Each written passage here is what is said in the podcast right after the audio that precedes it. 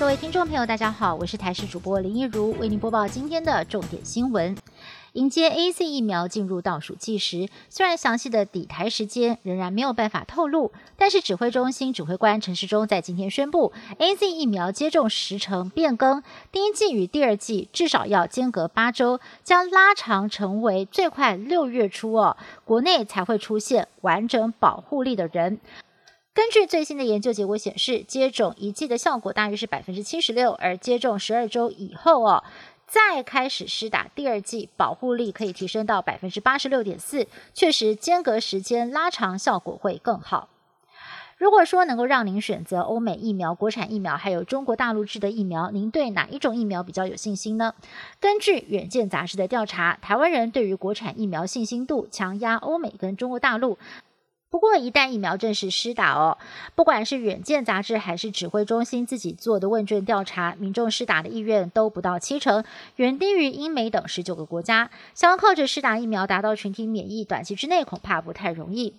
新冠病毒肆虐全世界，不少国家现在都使用当时还在实验用的药物瑞德西韦来治疗患者。而国立阳明交通大学研究团队透过了人工智慧及大数据，找出了其他四款也具有抑制新冠病毒的潜力老药。而其中一款抗发炎口服药，药效甚至比瑞德西韦还强数十倍。经过动物实验之后，也证实的确是有治疗的效果。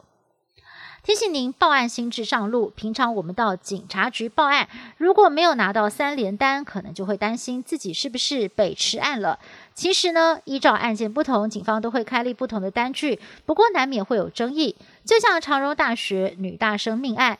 就连带的引发吃案疑云。急政署最新宣布，即刻起。采用同一格式的报案证明单，不管是什么案件有没有提告，警方都只会开立一种证明单，代表完成受理程序。而三联单也正式的走入历史。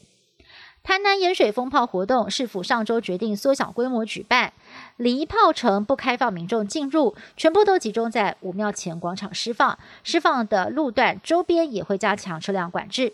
而在风炮过后，迎来二二八连假，交通部观光局配合疫情指挥中心，延续实施人潮总量管制，预警分流游客，避免群聚。美国新冠疫情累计死亡人数已经超过了五十万人，比起一次世界大战跟二次世界大战还有越战加起来的美国死亡人数还要多。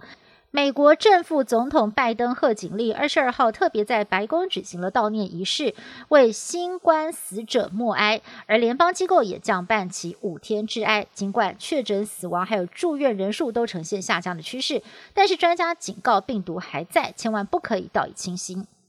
英国的疫情也有出现逐渐缓和的迹象，在全面开打疫苗之后，最近几天单日新增确诊人数都在一万上下。首相强森二十二号向国会提出英国逐步解封路线图，宣布将分四个阶段逐步解除防疫限制。所有的学校将在三月八号复课，三月二十九号开始开放最多六个人或者是两个家庭在户外碰面，而四月份开放户外餐饮、美发、健身房等场所。五月份恢复举办体育赛事，目标是要在六月二十一号全面解禁，重启经济活动。以上新闻是由台视新闻部制作，感谢您的收听。更多新闻内容，请您锁定台视各界新闻以及台视新闻 YouTube 频道。